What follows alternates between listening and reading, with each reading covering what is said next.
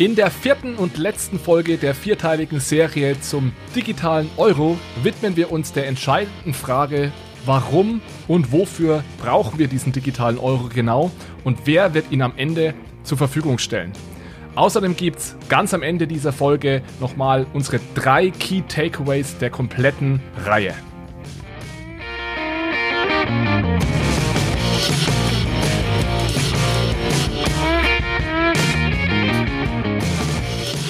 Hallo zusammen, herzlich willkommen zur letzten Runde. Hallo Manuel, Teil 4 heute. Bist du bereit für die letzte Runde zum digitalen Euro?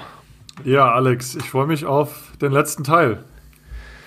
Dann zögern wir gar nicht lange und legen direkt los, wie immer mit einem kurzen Überblick und heute das letzte Mal der Überblick über die ersten drei Episoden. Wir haben im ersten Teil ja angefangen, über das aktuelle Geldsystem zu reden.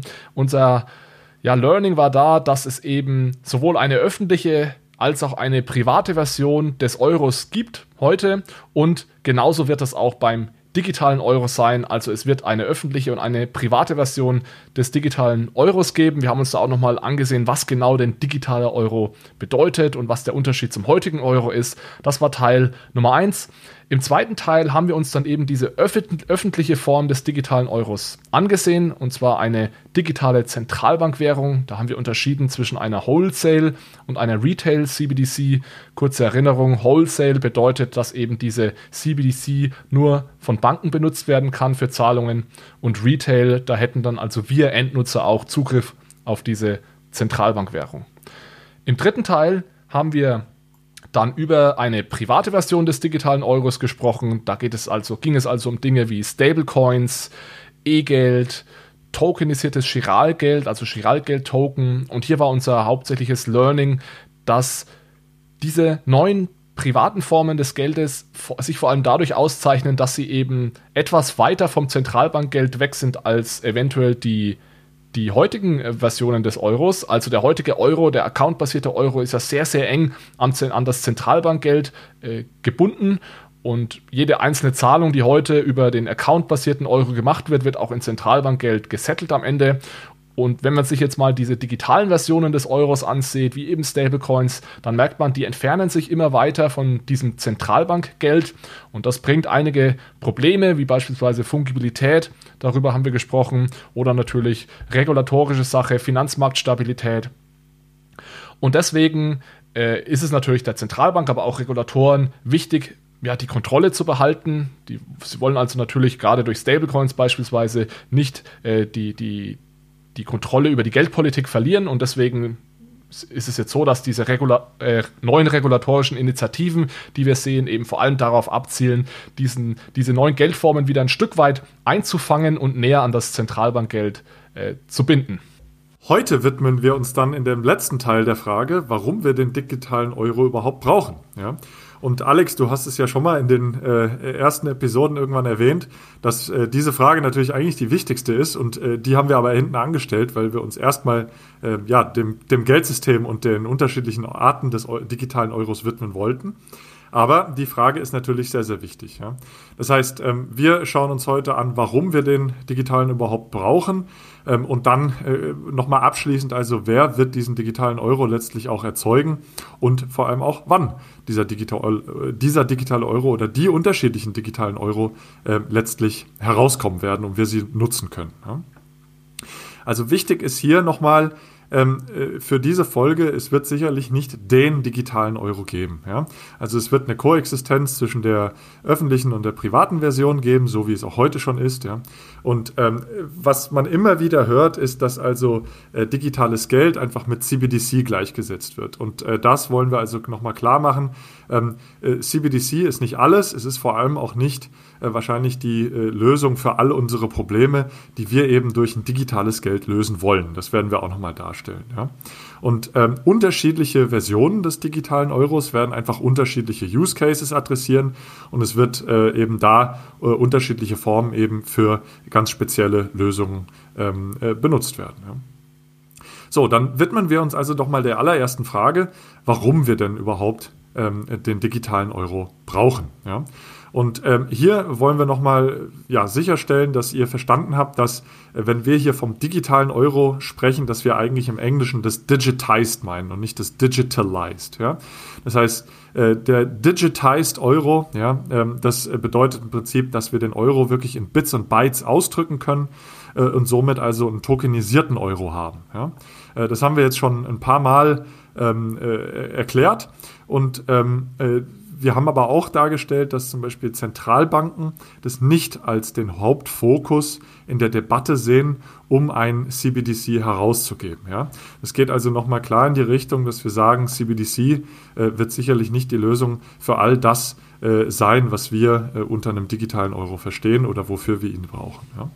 Und ähm, wir, was wir jetzt nochmal darstellen wollen, sind also praktisch zwei ähm, Perspektiven. Das sind einmal die technologische Perspektive für den Endnutzer ja, und dann aber eben nochmal die Zentralbankperspektive. Ich finde das also wichtig, diese beiden Perspektiven auch nochmal auseinanderzuhalten, denn ihr werdet gleich merken, da ergeben sich relativ große Unterschiede. Für die meisten Zuhörer ist jetzt sicherlich die Endnutzerperspektive oder technologische Perspektive interessant, denn warum brauchen wir den Euro? Hängt ja ganz, hängt ja zuallererst mal eng mit der, mit dieser Tatsache zusammen, dass wir den Euro jetzt aus Accounts herausnehmen und wir ihn eben als Token auf einer Distributed Ledger haben. Und das bringt eben sehr, sehr viel Vorteile für uns als Endnutzer mit sich. Zum Beispiel brauchen wir in Zukunft, wenn wir so einen Euro nutzen, weniger Intermediäre. Wir sind nicht mehr so angewiesen auf Banken, auf Börsen, auf Zahlungsdienstleister und so weiter, da wir den Euro, ähnlich wie Bargeld, das war ja immer unsere Eselsbrücke, ähnlich wie Bargeld, P2P, also von Person zu Person, übergeben können. Darüber hinaus wird der Euro auch teilbarer. Wir können sowas wie Micropayments machen, also Mikrozahlungen. Wir können die, diesen Euro relativ effizient über, äh, übertragen. Das heißt, es wird schneller, es wird günstiger. Vor allem gilt das auch grenzüberschreitend. Das heißt, diese neue Technologie erschafft also Payment Rails, Zahlungskanäle, denen ist es total egal, diesen Zahlungskanälen, ob ich jetzt, ob jetzt Manuel direkt neben mir sitzt und ich ihm diesen Euro schicke oder ob er am anderen Ende der Welt sitzt. Und das ist, glaube ich, auch nochmal ein ganz wichtiges Beispiel, was diesen Unterschied deutlich macht.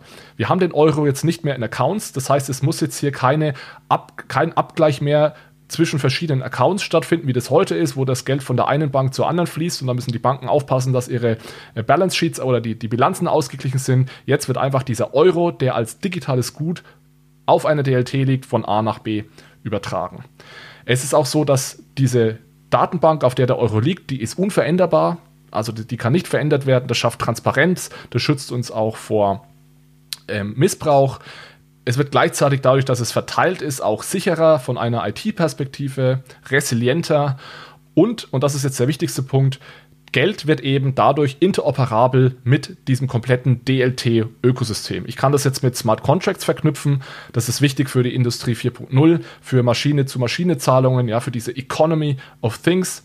Es ist so, dass tokenisiertes Geld jetzt eben auch mit tokenisierten Assets zusammen gehandelt werden kann. Ich kann eben das tokenisierte äh, die tokenisierte Immobilie gegen den tokenisierten Euro tauschen, kann da ja so ein, so ein Delivery versus Payment machen, wie es immer heißt, also der instantane Tausch dieser beiden Token. Es lässt sich auch viel automatischer ähm, dann automatisieren Zahlungen, also wenn ich mal an so einen Lebenszyklus von so einem Asset denke, das sind ja oft so Coupon-Payments, äh, Zinszahlungen und sowas dabei, das lässt sich alles automatisieren. Und nochmal ein bisschen allgemeiner gesprochen, ich kann eben jetzt den Euro mit allen möglichen Smart Contracts verknüpfen und kann dadurch Zahlungen programmierbar machen, kann da Business-Logiken eben in so einen Smart Contract einprogrammieren und kann jetzt sehr flexibel eben Zahlungen mit diesen Business-Logiken verknüpfen. Und diese Darstellung von dir, Alex, das ist ja eigentlich auch die, die alle im Kopf haben, wenn man eben über den digitalen Euro spricht. Ja? Und äh, wie eingangs schon erwähnt oder wie mehrfach schon erwähnt, ist das aber äh, durchaus nicht die Hauptmotivation ähm, äh, ja, für Zentralbanken weltweit, ähm, äh, eben äh, sich mit dem Thema des digitalen Euros auseinanderzusetzen. Also es ist nicht direkt eine technologische äh, Diskussion für Zentralbanken. Ähm, daher ist es auch nicht gleich äh, unserer Entscheidung oder unserer Unterscheidung des digitalen Euro bezüglich digitized und digitalized. Ja? Also es kann durchaus sein, dass der digitale Euro der Zentralbank eben auch in einem Account-Based-System eben rauskommt und dann von Konto zu Konto übertragen wird. Ja? Ähm, es geht also vielmehr äh, eben um eine ökonomische äh, Debatte und äh, nicht um die technische. Die technische, die kommt erst eben dann an zweiter Stelle, wenn die Zentralbank sich eben dann also auch entschieden hat, einen solchen äh, digitalen Euro herauszugeben. Ja. Ähm, die Zentralbank oder vor allem die EZB, die hat ja einen ähm, äh, Report geschrieben und hat da eben sieben Szenarios aufgelistet, ähm, die ähm, sie dazu führen äh, könnte, eben einen digitalen Euro auszugeben. Und die wollen wir jetzt nochmal kurz darstellen. Und das sind äh, eben äh, als allererster Punkt vor allem ähm, um die Digitalisierung ähm, der europäischen Ökonomie zu unterstützen. Ja? Das heißt, man hat festgestellt, ähm, die Ökonomie wird immer weiter digitalisiert und da äh, sieht eben die EZB gegebenenfalls eben eine Notwendigkeit, dass ähm, der Euro von der Zentralbank, also allen voran dann ein Digital Cash ähm, für den Jedermann, aber natürlich auch auf Wholesale-Ebene hier die Digitalisierung der Ökonomie weiter unterstützen kann. Ja. Äh, ich finde ehrlich gesagt den Punkt, der ist so allgemein gehalten, dass man dem eigentlich fast nicht äh, widersprechen kann. Ja, also dass die Digitalisierung der Wirtschaft eventuell auch digitales Geld benötigt, da Richtig. tue ich mich schwer zu, zu widerspre äh, widersprechen. Ja, also den Punkt finde ich okay, aber auch sehr allgemein. Der zweite Punkt, den hört man doch ähm, sehr, sehr häufig auch, äh, allen voran zum Beispiel auch ähm, aus Schweden, wo die schwedische Reichsbank ja doch auch sehr stark ähm, seit Jahren mit eben involviert ist an der Forschung und an äh, Publikationen rund um äh, ein Retail-CBDC.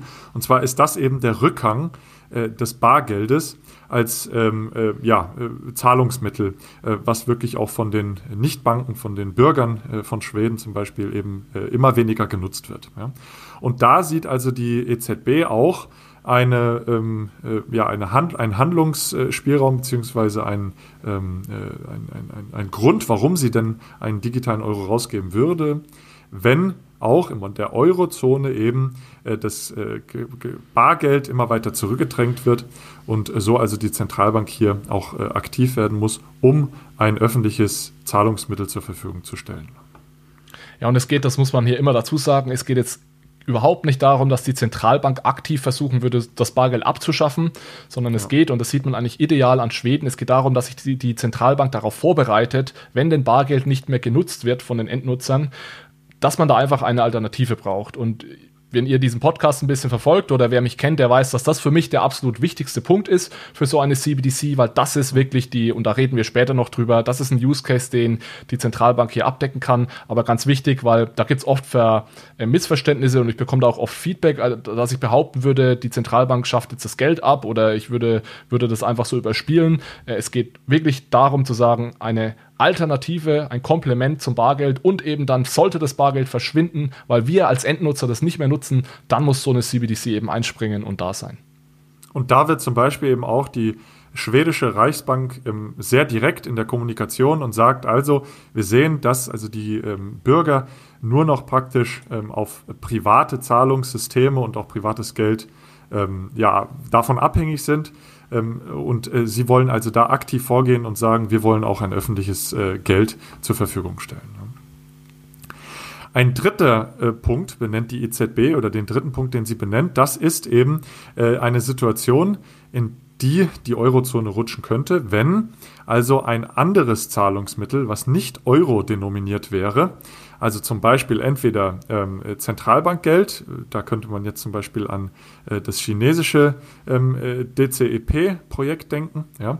aber zum Beispiel auch äh, tokenisiertes Geschäftsbankengeld oder auch elektronisches Geld, also E-Money, also E-Geld.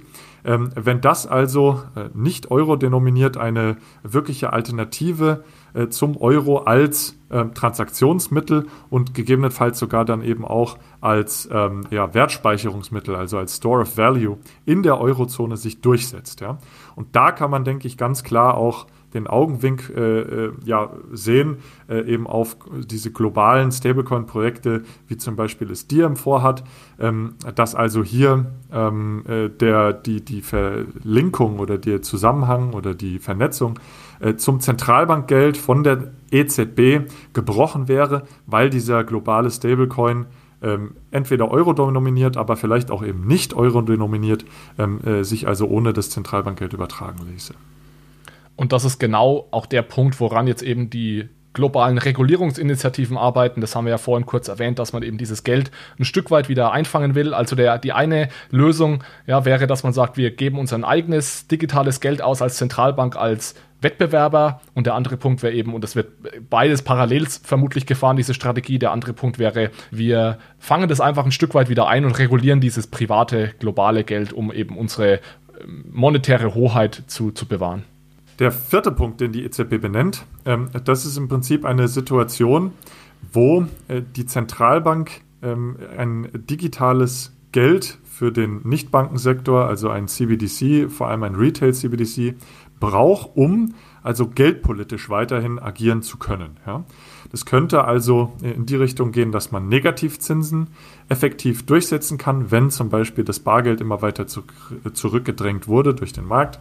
Oder aber auch, äh, das ist sicherlich eher eine hypothetische oder eine theoretische äh, Analyse, dass man eben auch Helikoptergeld ähm, äh, durchsetzen könnte, um dann also ähm, äh, ja, Geld relativ einfach zu ähm, den Bürgern äh, zu bringen. Das Argument ist sicherlich in anderen äh, Ländern noch äh, relevanter als in der Eurozone, zum Beispiel eben auch in den USA, wo es ja auch schon Überlegungen gab, ähm, äh, ja die Corona-Schecks praktisch über ein äh, ja, digitales Zentralbankgeld direkt von der Fed an die Bürger auszugeben. Und man muss dann vielleicht gar nicht an so verrückte Dinge denken wie Helikoptergeld, sondern allein dadurch, dass es diese neue Geldform gibt und diese Geldform auch einen Zins hat und die hat automatisch einen Zins, selbst wenn der bei 0% ist, hat sie einen Zins. Ähm, also sie, sie wird irgendwie vergütet und 0% ist dann eben eine 0% Vergütung. Allein dadurch, dass es diese neue Geldform gibt, hat die EZB eben auch ein weiteres Tool, das sich irgendwie auf das Geldsystem auswirken wird. Und wenn man dann natürlich erlaubt, diesen Zins zu ändern, dass er eben negativ oder auch positiv werden kann, hat die EZB dadurch eben einen weiteren Zins, mit dem sie die Wirtschaft oder die, die, die Gel ihre Geldpolitik beeinflussen und steuern kann. Ulrich Binzal hat in einem Interview dazu gesagt, dass er das nicht sieht, dass man das als Tool nutzen würde für Geldpolitik, genauso wenig wie man heute eigentlich den Zinskanal nutzt. Also natürlich nutzt man den Zinskanal, wenn man ihn, wenn man den, die Hauptrefinanzierungsrate senkt oder erhöht, aber diese Zinsen wie die Deposit ähm, Facility Rate, also die, ähm, Manuel, ich weiß gar nicht, was das deutsche Wort ist.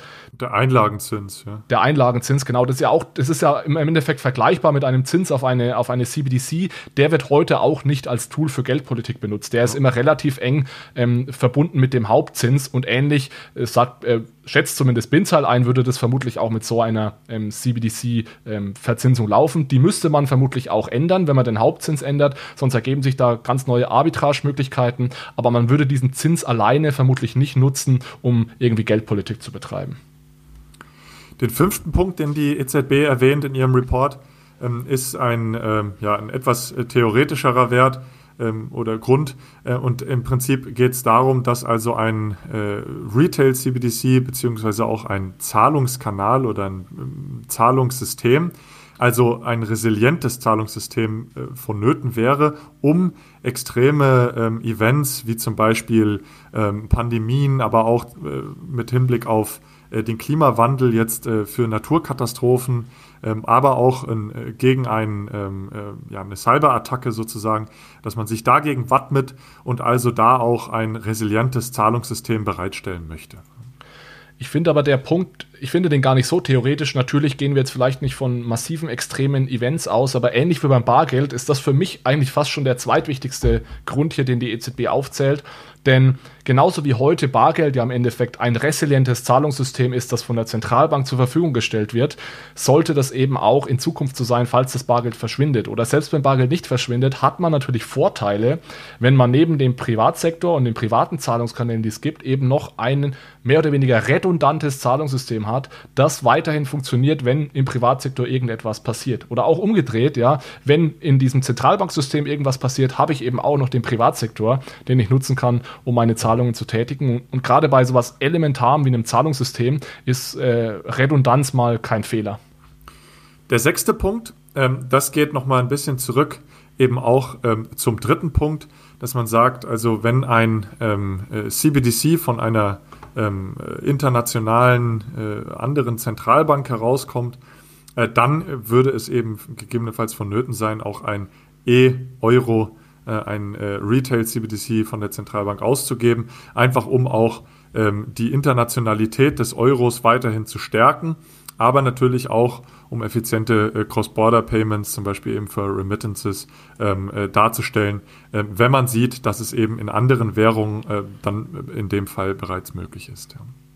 Und dann zum Schluss ähm, stellt sie auch noch dar, ähm, dass also hier ein Wettbewerbseffekt eintreten könnte, wenn die Zentralbank merkt, dass also die ähm, Zahlungsinfrastruktur, die der Privatsektor bereitstellt, nicht effizient genug ist oder zum Beispiel auch einen sehr hohen ökologischen Fußabdruck hat.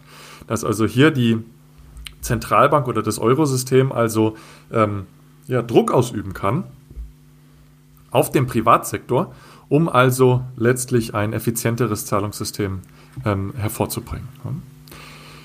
Das waren die sieben Punkte von der EZB. Das heißt, das ist also die Sichtweise von einer ähm, westlichen und entwickelten, von einem westlichen und entwickelten Währungsraum.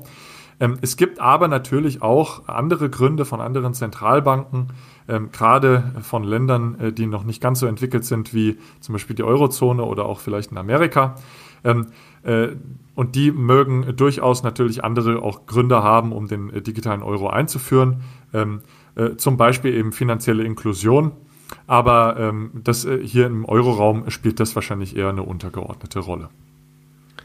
Jetzt haben wir einen Überblick darüber gegeben, warum man so einen digitalen Euro brauchen könnte. Dann stellt sich natürlich jetzt die Frage, wer stellt denn diesen digitalen Euro am Ende zur Verfügung und wofür wird er dann genutzt? Welcher, welcher Euro? Und wir haben jetzt schon mehrmals gesagt, dass es eben nicht so sein wird, dass wir am Ende nur eine CBDC haben werden und wir betonen das hier so oft, denn wir hören das einfach oft in Gesprächen, die wir führen, ich höre das auch oft aus der Industrie, habe jetzt vor kurzem erst wieder einen Artikel gelesen, da wurde wieder geäußert, ja, wir müssen ja nur auf die CBDC warten, dann sind alle unsere Probleme gelöst. Das ist unserer Meinung nach etwas zu kurz gegriffen. Um das noch ein bisschen genauer darzustellen, was wir damit meinen, dass es eben nicht nur eine CBDC geben wird, unterscheiden wir jetzt hier mal zwischen zwei verschiedenen Zahlungsnetzwerken. Und das haben wir auch ganz am Anfang in der ersten Episode so unterschieden. Und zwar hatten wir da den Zentralbankgeldkreislauf und den Geschäftsbankgeldkreislauf. Und wir machen es jetzt heute so ähnlich. Und zwar unterscheiden wir jetzt einmal äh, Interbankzahlungen und dann Zahlungen zwischen Nichtbanken. Also wenn wir einen Einkauf tätigen beispielsweise oder wenn Unternehmen A Unternehmen B zahlt. Diese beiden Dinge unterscheiden wir jetzt mal und schauen uns mal an in diesen beiden Systemen, wer bietet denn da in Zukunft einen digitalen Euro an. Und wir fangen mal mit den Interbank Zahlungssystemen an. Das ist jetzt etwas, was vielen Zuhörern eventuell etwas fremd ist, weil wir damit natürlich im Alltag nicht allzu viel zu tun haben. Das ist aber absolut ähm, der, das Rückgrat unserer Wirtschaft, unserer Zahlungssysteme, sind eben diese Zahlungen, die zwischen Banken getätigt werden. Das sind heute bereits Zahlungen, die zu 100% in Zentralbankgeld getätigt werden. Also wie ihr wisst, haben ja Banken ein Konto bei der Zentralbank und diese Zahlungen werden also heute 100% in Reserven gemacht mit dem Zentralbankgeld, was ja das ähm, risikofreiste Asset ist, das existiert. Und in der Zukunft wird das höchstwahrscheinlich auch in diese Richtung gehen, dass also diese Zahlungen dann eben nicht mehr mit accountbasierten Reserven gemacht werden, sondern mit tokenisiertem Zentralbankgeld, zumindest für gewisse Anwendungsfälle. Und das sind dann sogenannte Wholesale CBDCs. Da haben wir auch schon darüber gesprochen. Und die Zentralbank wäre eben der Bereitsteller für diese Interbank Wholesale CBDCs. Das hat dann verschiedenste Vorteile, die haben wir auch schon genannt. Wenn ich so ein tokenisiertes Zentralbankgeld habe, dann kann ich damit beispielsweise tokenisierte Assets setteln. Ich kann dieses Delivery versus Payment machen, dass ich eben ja, direkt das Geld und das Asset tauschen kann, habe da keine Verzögerung mehr. Ich kann das mit Smart Contracts verknüpfen. Äh, und so weiter. Also das ist eine Möglichkeit, dass wir sagen, die Zentralbank stellt dieses Geld auch weiterhin zu 100 Prozent zur Verfügung. Interessanterweise ähm, ist dieses digitale Interbankengeld also das äh, Wholesale CBDC, aber nicht unbedingt äh, so hoch priorisiert bei den Zentralbanken. Also es gab jetzt erst kürzlich wieder äh, eine Umfrage von der Bank für internationalen Zahlungsausgleich, wo eben rauskam, dass also rund 85 Prozent der Zentralbanken sich mit dem Thema beschäftigen, des digitalen Euros, aber eben vor allem mit äh, der Retail-Seite und nicht unbedingt mit der Wholesale-Seite. Und das finden wir also doch äh, sehr spannend, weil man könnte eben mit einer Wholesale CBDC doch äh, schon relativ viele äh, der Probleme, die wir beschreiben, lösen. Allen voran eben äh, gerade im, im ganzen Finanzsektor, äh, dadurch, dass dort hier eben auch äh, Assets gegeneinander gehandelt werden müssen in sehr, sehr hohem Ausmaß mit sehr, sehr viel Geld im Spiel.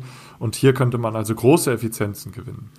Es ist spannend, ja, Manuel, dass da. Manuel, diese, diese Assets sind ja jetzt auch schon tokenisiert und es fehlt eigentlich genau. noch die Geldseite. Und deswegen ist es auch umso verwunderlicher, was du gerade gesagt hast, dass die Zentralbanken da nicht bereit sind, mehr oder weniger diese Cash, diesen Cash-Lag, wie es immer genannt wird, zur Verfügung zu stellen. Und deswegen ja. ist es interessant, mal drüber nachzudenken, ja, kann nicht dann, wenn die Zentralbank jetzt da so lange braucht, kann dann nicht vielleicht der Privatsektor trotzdem jetzt schon zumindest eine Übergangslösung zur Verfügung stellen? Genau, und da gibt es auch schon Initiativen. Ja? Also interessanterweise gibt es auch heute schon eben private Clearing-Systeme, äh, die von dem Privatsektor zur Verfügung gestellt werden, wo aber eben äh, digitales Zentralbankgeld äh, benutzt wird. Ja? Und hier gibt es eben auch äh, die Möglichkeit, äh, dass eben private Wholesale äh, Settlement Systems sozusagen also äh, auch vielleicht die, die Lücke füllen können, bis dann eben ein Wholesale CBDC zur Verfügung steht. Ja? Und da äh, gibt es also zwei Möglichkeiten sozusagen. Das ist einmal ein synthetisches Wholesale CBDC, könnte man das äh, sozusagen äh, ganz technisch sagen. Ja?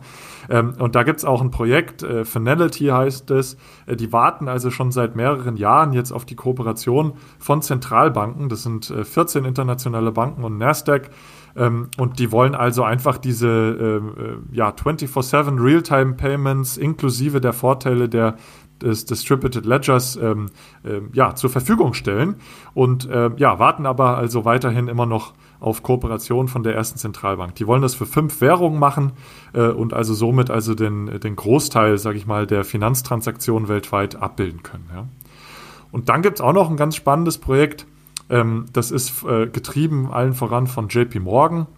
Äh, das ist also auch ein System, praktisch ein Zahlungssystem, ein Interbank-Zahlungssystem, wo aber auch äh, nicht nur ein Wholesale CBDC übertragen werden könnte, sondern zum Beispiel eben auch äh, äh, tokenisiertes äh, Giralgeld von den jeweiligen Banken, die da teilnehmen. Ja?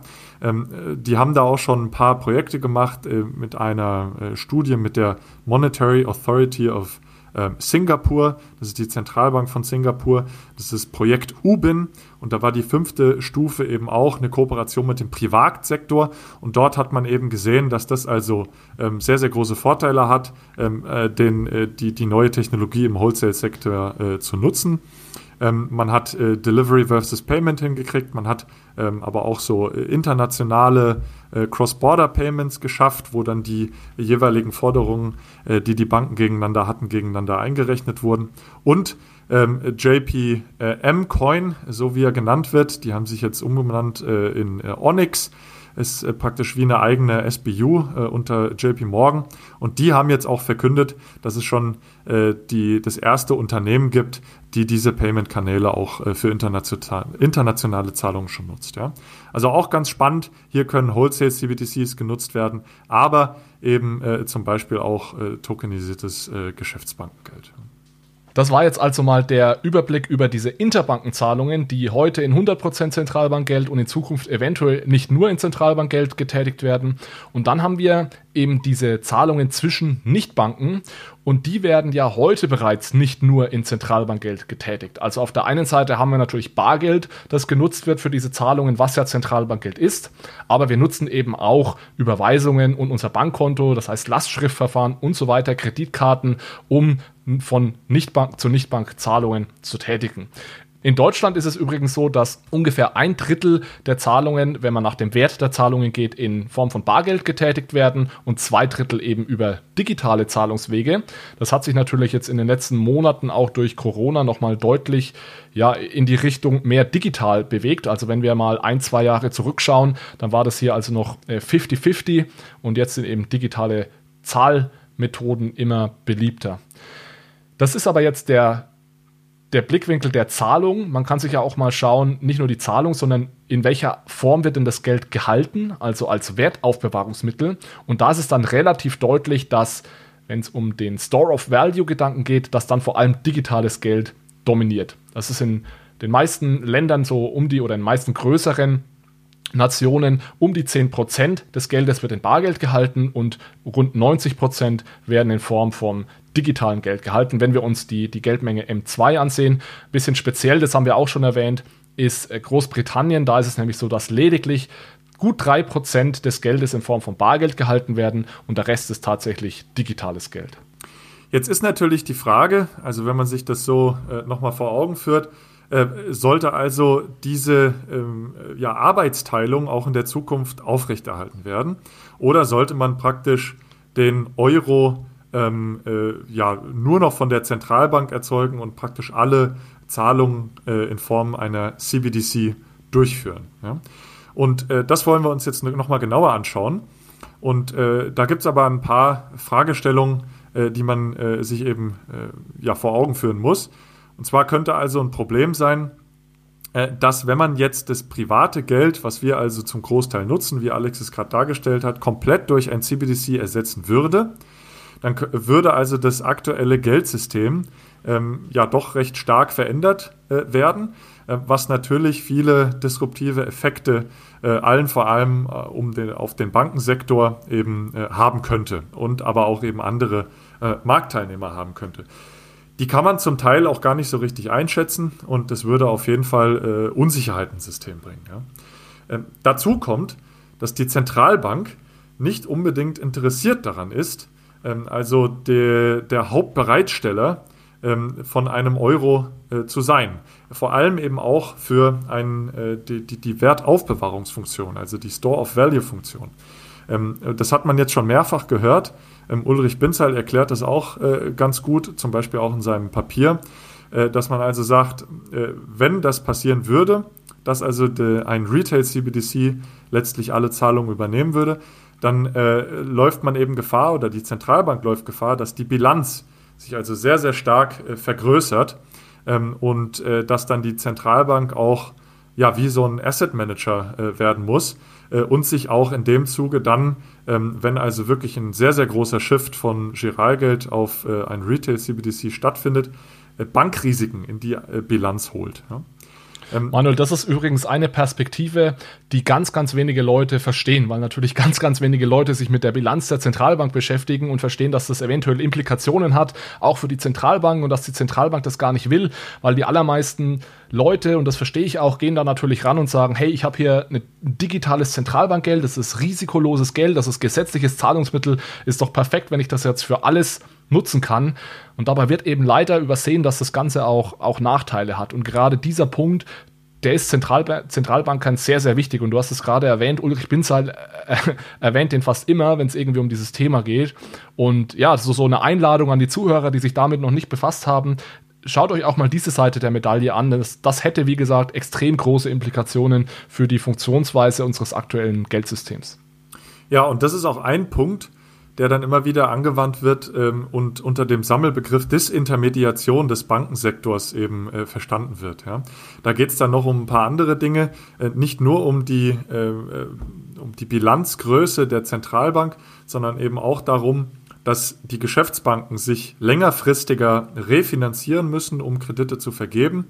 Ähm, die können natürlich weiterhin Kredite vergeben, aber der Anteil des Geldes, das sie dann äh, letztlich ja wie aus dem Nichts erzeugen können. Ähm, dieser Anteil, der würde sich eben verringern, weil sie eben mit einem dauerhaften Abfluss ähm, von dem Geld, das sie erschaffen, in äh, ein Retail-CBDC fürchten müssen.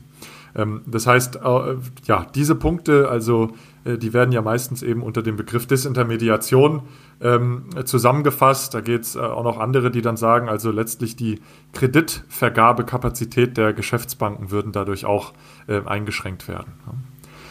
Und der letzte Punkt, ähm, warum die Zentralbank da auch nicht so ein Interesse daran hat, dass sich ein Retail CBDC so stark durchsetzt, ist eben, dass es die Innovationskraft des äh, äh, Geldes oder die Innovation für das Geld eben ähm, ja, be begrenzen würde, weil die Zentralbank eben sicherlich nicht der innovativste Player im Markt ist und äh, ich meine, das ist klar, der Privatsektor in einem Wettbewerbsverhältnis natürlich ähm, ja besser geeignet ist, also eine innovative Lösung ähm, für äh, Zahlungsverkehr äh, bereitzustellen.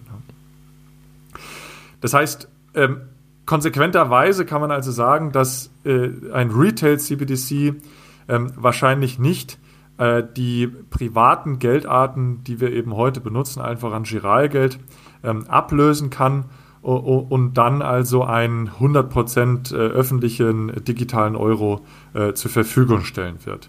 Das heißt, es ist eher wahrscheinlich, dass also die Koexistenz zwischen äh, öffentlichem Geld und privatem Geld, so wie wir es auch heute schon äh, haben und sehen, auch in der Zukunft ähm, eben ähm, ja, existieren wird und äh, dass das also dabei letztlich bleiben wird.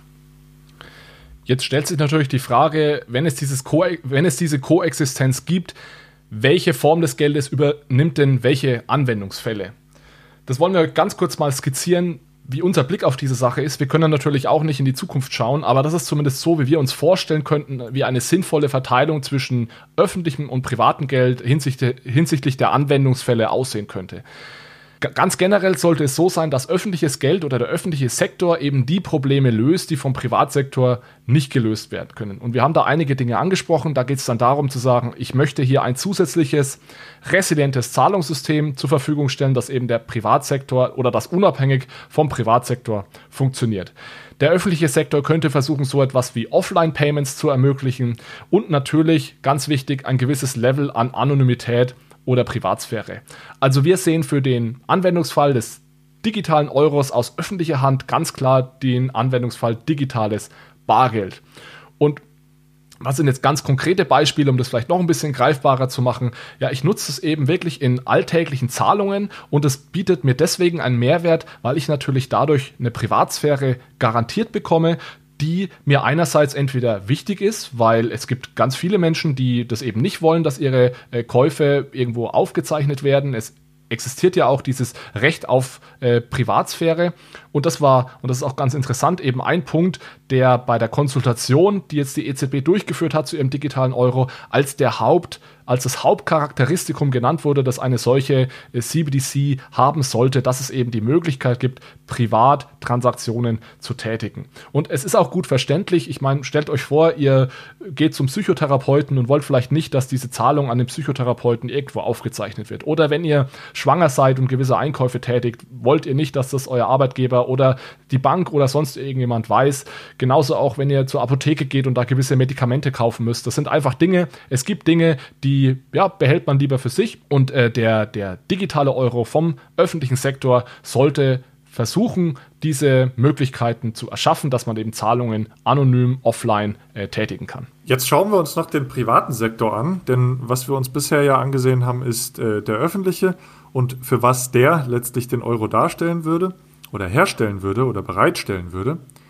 Und der Privatsektor, der ist sicherlich stark in allen innovativen und ähm, äh, ja, komplexen ähm, Zahlungsnachfrage oder Zahlungsmöglichkeiten, die also der Endnutzer hat. Ja?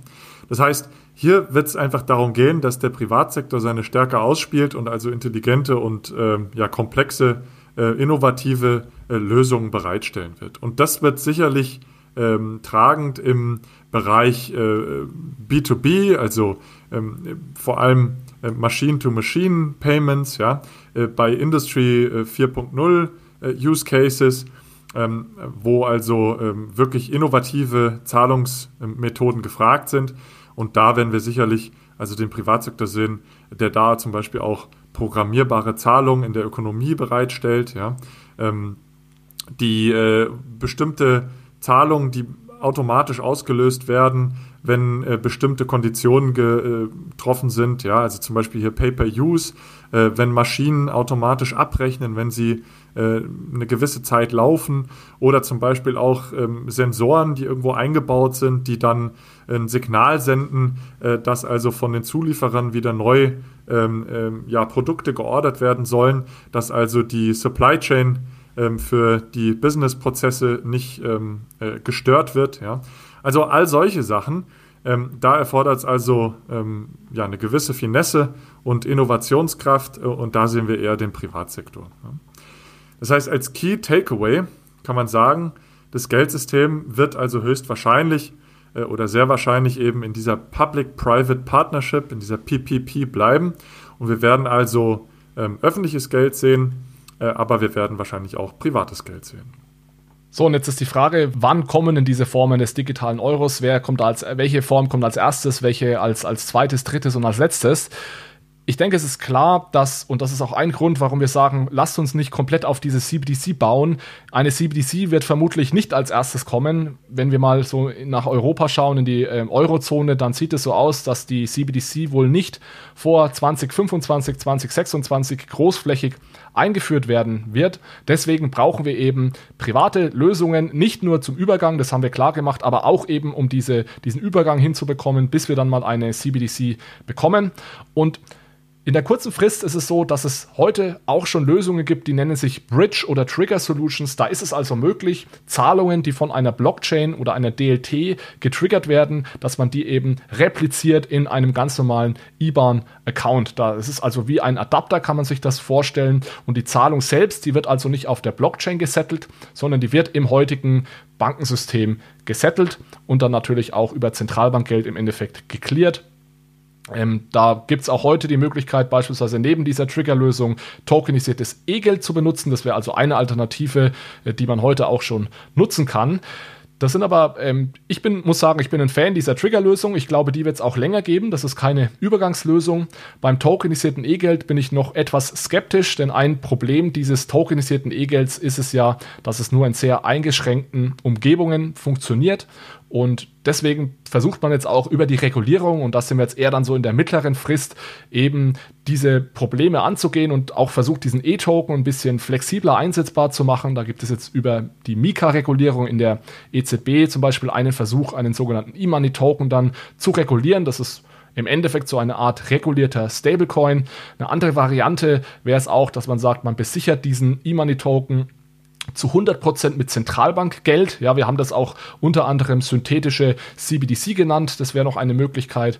Oder äh, man kann natürlich auch über sowas wie einen tokenisierten Chiral, ein tokenisiertes Chiralgeld nachdenken.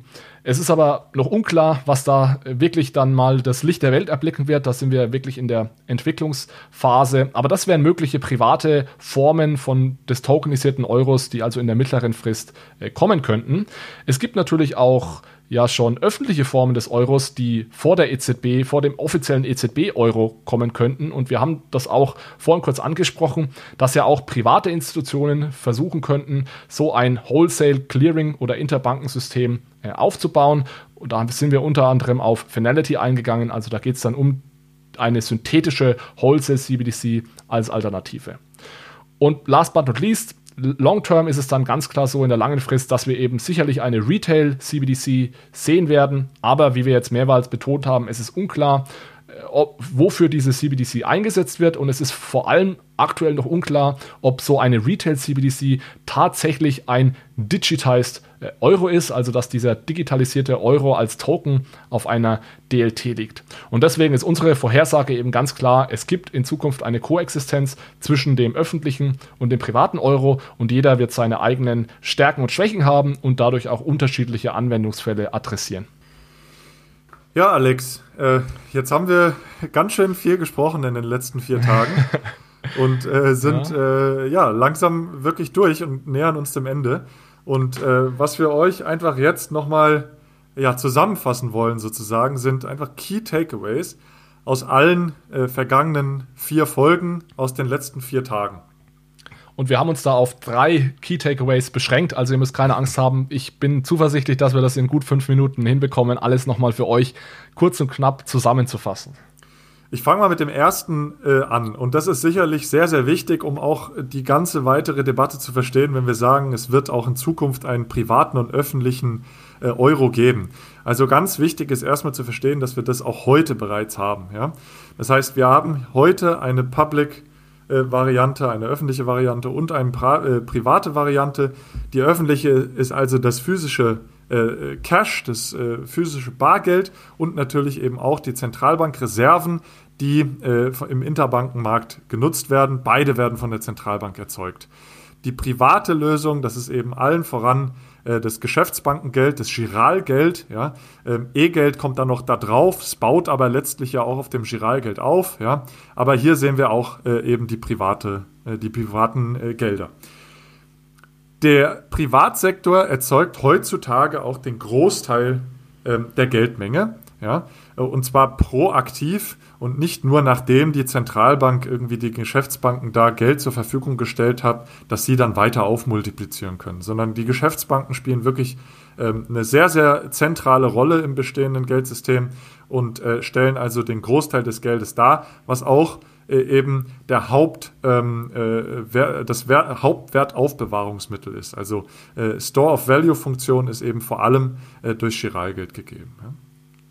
Und das öffentliche Geld, das ist natürlich äh, vor allem für physisches Bargeld, äh, für die Transaktion im physischen Bargeld genutzt, aber eben auch das wirklich letzte ultimate, ultimative ähm, Settlement Asset, ähm, was gebraucht wird vom Geschäftsbankensektor, um eben die Zahlungen von A nach B, von Bank A nach Bank B äh, zu setteln.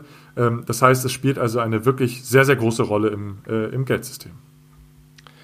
Unser zweites Key Takeaway ist, dass der digitale Euro die Effizienz unseres Zahlungssystems erhöht. Das heißt, indem wir den Euro aus Accounts herausnehmen und als Token auf einer Distributed Ledger repräsentieren, können wir Zahlungen und auch den Handel selbst effizienter, schneller, günstiger und auch transparenter gestalten. Das heißt, wir sind weniger abhängig von Intermediären, wir können P2P, Person-to-Person-Zahlungen machen. Wir haben hier eine Datenbank, die also unveränderbare Einträge enthält und damit äh, Missbrauch, äh, Missbrauchsmöglichkeiten verringert. Wir können so Dinge wie programmierbare Zahlungen implementieren, Maschine-zu-Maschine-Zahlungen, Mikrozahlungen, ganz wichtig für die Industrie 4.0. Wir können Zahlungen automatisieren, wenn es also um den Lebenszyklus eines Assets geht, äh, also Couponzahlungen, Zinszahlungen.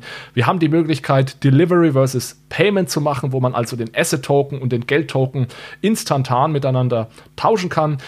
Das ganze System wird vermutlich auch resilienter dadurch, weil wir eben dieses Ledger, dieses Kassenbuch verteilen auf ganz, ganz viele Nodes, die also auch geografisch an unterschiedlichen Orten stehen. Und auch zu guter Letzt grenzüberschreitende Zahlungen werden dadurch effizienter und günstiger. Unser dritter und damit auch letzter Key Takeaway ähm, aus dieser vierteiligen Episode ist, dass wir also auch in Zukunft sicherlich eine Public-Private Partnership sehen werden, die also eine Koexistenz von öffentlichen und privaten Versionen des Euros ähm, äh, ja, beinhaltet, die also unterschiedliche Use Cases dann auch bedient. Ja. Auf der öffentlichen Seite werden wir also ein Retail und ein Wholesale CBDC sehen. Ähm, ein Retail CBDC ähm, äh, das wird wahrscheinlich nicht ein direktes äh, Modell sein, sondern ein hybrides Modell, wo auch Geschäftsbanken eine große Rolle spielen. Ja. Es wird sicherlich nicht alle Use Cases abdecken und es wird also wahrscheinlich nicht vor 2025 oder 2026 rauskommen. Das heißt, es wird noch ein bisschen dauern. Ja. Auf der Wholesale-Seite ähm, sehen wir, dass hier sicherlich ein neuer technologischer ähm, Layer eingeführt werden wird, der also die großen Vorteile von äh, Distributed Ledger ähm, Technologie von der neuen Technologie eben äh, inkludiert. Das heißt, Delivery versus Payment wird möglich sein. Ähm, die äh, programmierbaren Transaktionen im Interbankensystem werden möglich sein. Ja? Und äh, also alles im Prinzip das, was wichtig ist, um äh, die, den Cash-Lag ähm, vom Handel mit tokenisierten Assets äh, zu verwirklichen und auch darzustellen. Ja? Also tokenisierte Assets äh, haben wir schon gesehen, da gibt es einige Use Cases, aber auch ähm, rechtswirksame Transaktionen. Und das wird sicherlich äh, stark zunehmen. Und hier ist es einfach wichtig, dass wir hier auch ähm, äh, den, den Cashlack digital abwickeln können. Das war die öffentliche Seite ähm, in der Public-Private Partnership. Und auf der privaten Seite, da werden wir also sehen, ähm, dass wir ähm, äh, ja, einen, einen privaten Euro auch äh, haben werden, der sehr agil und innovativ ist, Aber es ist eben äh, problematisch, weil wir uns in so einem Multi-Issuer-Setting ähm, äh, befinden, weil es also viele Institutionen gibt, viele Geschäftsbanken oder E-Geld-Institute, die einen solchen Euro erzeugen werden. Und dadurch, dass also die Entfernung zum Zentralbankgeld zunimmt und sich gegebenenfalls die Übertragung dieser jeweiligen Gelder auch vom Zentralbankgeld entkoppeln kann. Ja. Das führt dann zu Fungibilitätsproblemen, ähm, dadurch, dass also die unterschiedlichen ähm, äh, Institutionen die Tokens ausgeben, läuft man also Gefahr, dass die, unter, die Tokens auch unterschiedliche Werte haben und dann also nicht mehr denselben nominellen Wert äh, des Euros haben. Ja?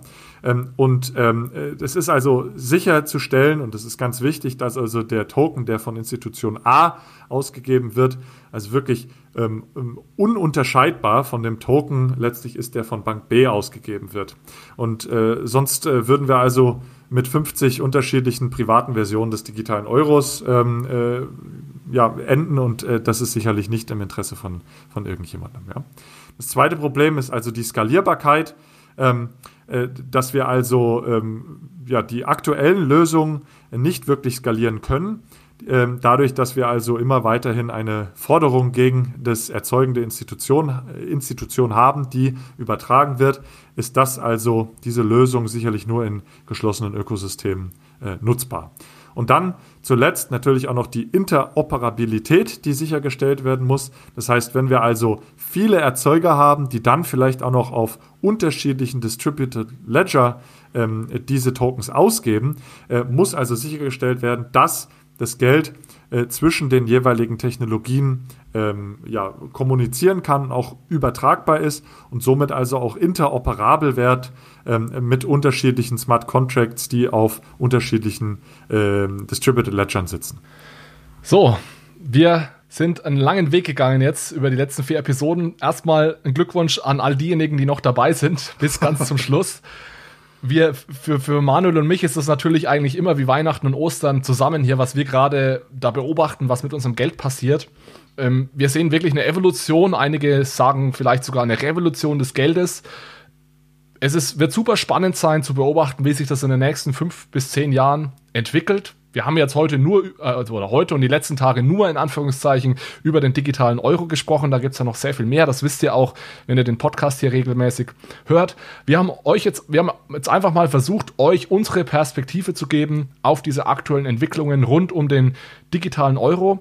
Wir hoffen, dass euch das ein Stück weitergeholfen hat, dass wir euch einen Mehrwert geben konnten. Es ist zugegebenermaßen ein komplexes Thema, vor allem wenn man jetzt nicht diesen Background hat im ja, wie funktioniert unser Geldsystem, was ist Geld genau, was sind Forderungen, was sind Bilanzen.